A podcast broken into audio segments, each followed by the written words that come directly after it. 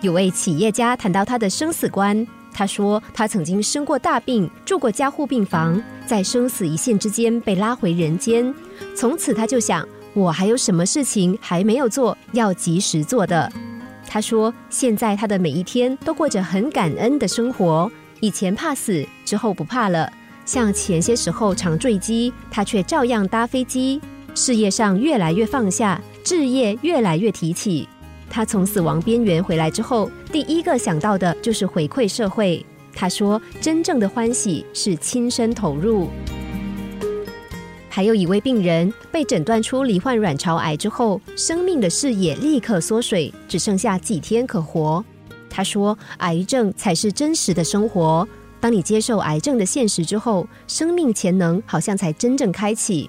当你用借来的时间生活的时候。”日历上的每一天都像是你所认识的好朋友，于是他开始认真生活，仿佛只有当我们体认到我们在世上的时间是有限的，甚至是当我们不知道剩下的时间有多少的时候，才会开始尽可能的好好过每一天，好像过去的日子不存在一样。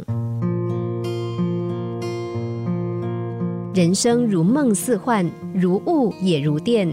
生命一闪即逝，我们怎么能够不把握当下去做自己想做的事呢？时间是由无数个当下串在一起的，每一瞬间，每一个人当下都带有永恒的种子。许多人一心想活得长寿一点，但与其活得长，倒不如活得好。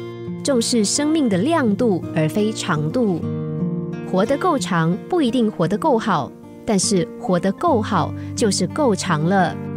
有些时间专家建议你，假如自己只剩下七天的生命，那么你将如何安排？和谁共度？多半的回答是：如果我剩七天，我会告诉谁谁谁我对他的爱；如果我只能活七天，我要坐到湖边欣赏夕阳。大多数的人都希望能够做一些让生命更完整的事，而且也都意识到这件事的迫切。那么，为什么要等到只剩下最后的七天才愿意去做这些事？为什么不现在就做呢？人生没有彩排，无法试验，所以在美丽的花凋谢之前，尽情的闻闻它的芬芳吧。